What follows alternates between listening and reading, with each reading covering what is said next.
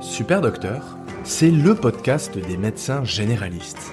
Le podcast qui vous transmet les recommandations de bonnes pratiques et les résultats des grandes études qui vont changer vos habitudes. Super Docteur, c'est la découverte de méthodes de soins innovantes et des interviews de soignants inspirants qui boosteront votre motivation.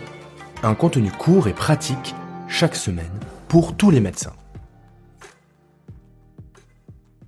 Bonjour à tous et bienvenue dans Super Docteur. Aujourd'hui, nous allons nous pencher sur l'art de la lecture critique d'articles. Distinguer le vrai du faux n'a en effet jamais été aussi crucial. À l'heure des fake news et de la défiance envers le monde scientifique, il est capital pour nous, les médecins, de savoir lire et surtout savoir critiquer les données de la science. Chaque nouvelle étude, chaque nouvelle découverte a le potentiel de transformer nos vies. Pourtant, à l'heure des fake med, il est de plus en plus ardu de trier le bon grain de livret. Alors qui de mieux pour nous guider dans cette quête que mon invité? Il est chef de clinique en santé publique, doctorant en épidémiologie clinique, il est aussi docteur en gériatrie et c'est également le cerveau derrière le compte Instagram Critique ton article, dans lequel il démocratise brillamment la lecture d'articles scientifiques. Alors autant vous dire que nous sommes entre de très bonnes mains. Bonjour Bastien Genet. Salut. Bon, je te remercie beaucoup Bastien d'avoir accepté cette invitation. Et si tu es d'accord, tu vas nous donner une méthodologie pour prendre connaissance, lire et critiquer les articles scientifiques. Je vais essayer, avec plaisir. Fantastique. Alors, est-ce qu'on peut commencer, s'il te plaît, avec un bref rappel des différentes études qui peuvent donner lieu à des articles? Et eh bah globalement dans les différentes études qu'on peut avoir, donc il y a, euh, je vais les présenter en rang comme ça, ça sera, ça sera, ça sera euh, plus plus plus intéressant. Donc le meilleur des meilleurs entre guillemets, bah, c'est les études euh, donc randomisées interventionnelles qu'on utilise souvent dans les études thérapeutiques, donc pour tester des nouveaux médicaments ou ou euh, des nouvelles interventions non médicamenteuses.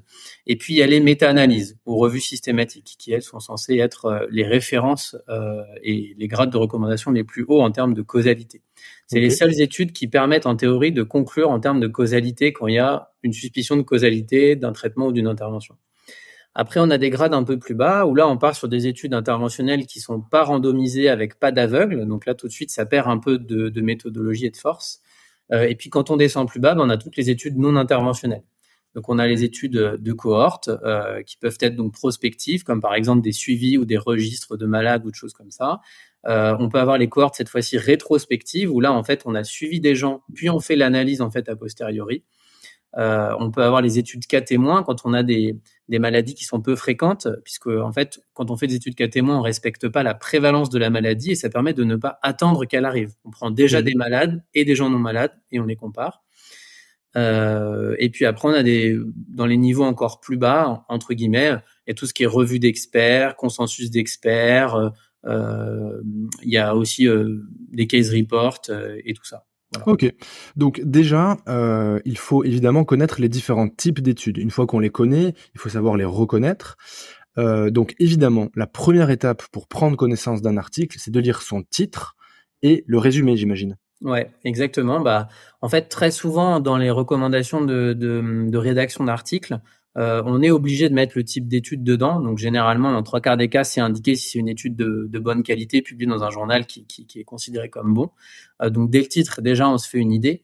Euh, et puis après, dans le résumé, effectivement, dans la partie qui correspond à la méthode, dans le résumé, on le développe aussi. Généralement, c'est la première phrase de la partie méthode où c'est expliqué dans le résumé. Et puis après, bah, c'est à vous de voir en fonction du contexte dans le titre si on définit quelque chose de médicamenteux ou non, ou de rétrospectif ou de prospectif. Quoi. Ok. Alors la grande question, est-ce que on peut se contenter du résumé? Non. Salut, c'est Mathieu. Si tu aimes ce contenu et souhaites soutenir mon travail, pense à t'abonner à ce podcast et à me laisser une note de 5 étoiles sur ton application. Cela permettrait de booster son référencement. Tu peux aussi t'inscrire à la newsletter dont je te mets les ressources dans les notes de l'épisode et pourquoi pas contribuer sur la cagnotte Tipeee du podcast afin de participer avec moi à ses frais. Bonne écoute. Ah, normalement, le but du résumé, c'est de donner envie. C'est de, c'est-à-dire, ça, ça, ça sert en fait quand on fait des revues ou des méta-analyses ou des points sur des sujets, de trier les articles qu'on va utiliser ou pas en fonction de si ça nous intéresse ou si on estime qu'ils sont bons ou pas. Ça permet de faire un premier tri. Mais de là à faire une conclusion d'une efficacité ou d'une causalité juste sur un résumé, pour moi, c'est dangereux. Ok, Ok, très bien. Euh, donc on a pris connaissance du titre, évidemment, on a lu le résumé qui nous a donné envie normalement de lire l'article en entier et c'est apparemment indispensable. Et donc on commence par lire l'introduction. Ouais, alors l'introduction c'est un, un truc souvent trop sous-coté, je trouve à mon goût. Euh, parce que c'est ça en fait qui va justifier la pertinence. Pour moi, c'est une des questions principales. Il y a trois questions principales et une des questions principales, c'est est-ce que mon article est pertinent? Et c'est généralement là-dedans qu'on va nous donner les pistes, parce que c'est là-dedans que les auteurs en fait font un état des lieux du sujet en disant bah voilà c'est telle maladie, telle intervention, telle exposition, tel médicament, avec des références. Euh, et c'est là où on justifie le contexte et on dit pourquoi on décide de faire cette étude. Et en fait, c'est ça qui est l'appui principal pour dire est-ce que mon étude sert à quelque chose ou pas entre guillemets à la fin? Après, l'autre chose importante, c'est que généralement il y a des définitions aussi dedans, donc on définit euh, ce qu'on va étudier, donc ça c'est très important. Euh, et puis il y a deux autres choses qui sont définies et qu'il faut absolument retirer de ce paragraphe-là, c'est la population cible, donc c'est-à-dire la population dans laquelle on va pouvoir généraliser les résultats, ce qui est fondamental aussi pour la validité externe. Et puis, euh, il y a aussi l'hypothèse de recherche. Ok. Donc, c'est des choses très importantes qu'il faut prendre le temps euh, de bien décortiquer. Ok, donc on a relevé tous ces éléments dans l'introduction, on a fait attention à la pertinence de cette étude, et ensuite on passe directement à l'analyse des tables et des figures. Ouais. Donc euh, l'idée c'est que après avoir lu toute la partie méthodologie, statistique, euh, introduction euh, et, et, ce qui correspond à, à la population aussi, euh, dans les tables et les figures, globalement, il y a des choses très importantes à lire. Et moi, ce que je conseille très souvent, euh, c'est de ne pas euh, de ne pas lire la partie résultats et discussion, de lire vraiment la partie introduction, puis la partie population, statistiques, méthodologie, puis lire la table et les figures. Et dans les tables et les figures, généralement, on va retrouver des choses qui sont intéressantes, notamment la première chose qui est le flowchart, qui est quelque chose d'indispensable. Le flowchart, c'est le diagramme de flux. En fait, c'est comment graphiquement représenter les gens qu'on a choisis, ou exclus ou inclus. Donc ça, c'est très important parce que ça va conditionner euh, le rapport qu'on appelle, qui est pour moi la deuxième chose importante dans les articles, validité externe, validité interne. C'est-à-dire, est-ce que l'échantillon que j'ai fait, il est pas trop sélectionné? Euh, ou au contraire, est-ce que l'échantillon que j'ai fait, bah, il est pas assez rigoureux et donc du coup ma validité interne, elle va être atteinte. Ok. Euh, Surtout que dans les tables et les figures, je crois qu'on est obligé de mettre l'intégralité des chiffres de l'étude, ce qu'on ne retrouve pas forcément dans le texte de l'article. Ouais, C'est-à-dire qu'avec les euh, tables et les figures, en fait, on peut pas mentir. Tout est là. Les données, toutes les données brutes sont là. Carrément, c'est ça. C'est-à-dire que dans le flowchart, vous allez avoir les gens exclus à chaque étape. On va dire ça s'en va parce qu'il s'en va pour ça, etc. Donc c'est très important. Et là-dedans, vous avez vraiment donc euh, la population cible. On en a parlé, c'était avant. La population source, c'est le premier rectangle en général. C'est la population dans laquelle on pioche les gens. Mhm. Puis après, la dernière case avant euh, la randomisation ou l'intervention, c'est l'échantillon que vous allez étudier. Et donc là-dedans, vous allez regarder à la fois quand on a sélectionné ce qui s'est passé, pour voir s'il n'y a pas des biais de sélection ou de la validité externe qui est atteinte. Et à la fin, il faudra aussi regarder est-ce que les gens sont bien équilibrés entre les deux groupes, puisque s'il y a trop de perdus de vue, ça veut mhm. dire que bah, d'un côté, il y a quelque chose qui va pas quand même. Ok. Donc, on a lu le résumé, on s'est attaqué à l'introduction, on est allé directement voir les tables et les figures, et là, on peut se plonger vraiment dans le texte pour aller voir le matériel et les méthodes pour étudier plusieurs points. Hmm. La partie, euh, la partie euh, méthode, il y a vraiment donc la population, mais ça on en a déjà un peu parlé avec le flowchart. Normalement, si vous lisez bien le flowchart, vous avez limite même pas besoin de regarder le partie population. Euh, et après, la partie méthode et statistique, donc là, c'est une partie fondamentale parce que c'est là qu'on va définir comment on a mesuré les choses dans la partie méthode, à la fois sur qui les a mesurés, comment on les a mesurés, est-ce qu'on a pris une échelle, est-ce que c'est des juges, est-ce que c'est des gens qui ont fait une auto-évaluation. Euh, et on va aussi définir nos critères de jugement, ce qui est quand même indispensable parce que c'est la partie où on va dire, bah, pour moi, ce traitement il est efficace parce que, eh bah, il fait moins de mortalité ou parce que il fait un LDL cholestérol plus bas. Et c'est là-dedans qu'on va donner les seuils euh, de critères de jugement et d'exposition. Donc pour tout ce qui est biais de mesure, c'est indispensable de bien lire cette partie-là et de bien comprendre ce qu'on a fait.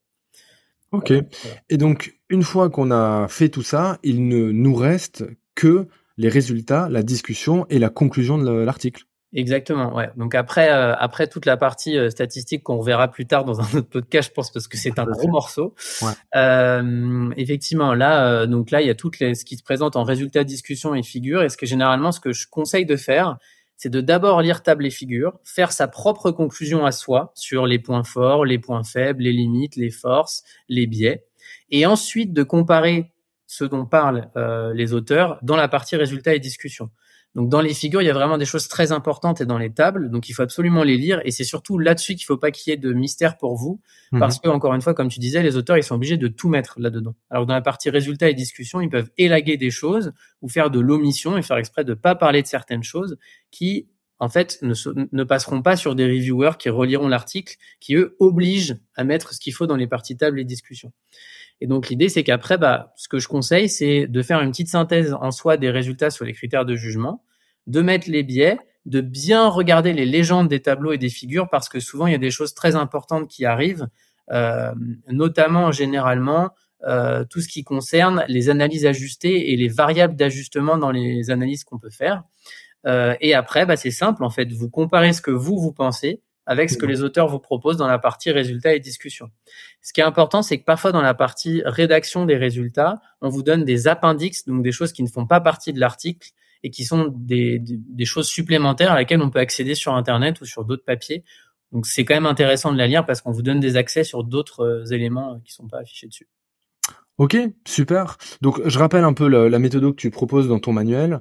C'est donc le titre, le résumé, puis l'introduction, puis les tables et les figures. Ensuite, on passe au matériel méthode, on récolte tout un tas d'éléments dont tu nous as parlé, et on finit par les résultats, la discussion et la conclusion, qui sont des paragraphes plus subjectifs, qui sont liés à l'interprétation, qu'on doit comparer avec l'analyse qu'on s'est faite personnelle avant de lire ces paragraphes-là. Exactement. Ok, écoute, c'était super clair. Je suis sûr que cet épisode, il va plaire euh, au plus grand nombre parce que euh, c'est quand même hyper important de savoir revenir à la source pour être sûr euh, de ce que l'on prescrit, pour être sûr de ce que l'on fait. Donc je te remercie infiniment, Bastien, et puis je crois qu'on va se revoir bientôt pour un autre épisode où tu vas pouvoir nous, nous fouiller quelques détails. Exactement. Merci Bastien, à bientôt. Salut. Salut. J'espère que cet épisode t'a plu. Si c'est le cas, pense à t'abonner pour ne rater aucun épisode. Si tu veux me laisser une note de 5 étoiles sur ton application, ça m'aiderait aussi beaucoup. Tu peux également rejoindre la newsletter afin de recevoir une fois par mois un mail dans lequel je te transmets plein de contenu pour la médecine générale. Enfin, tu peux participer financièrement sur la cagnotte Tipeee. Toutes les ressources sont dans les notes de cet épisode. À bientôt!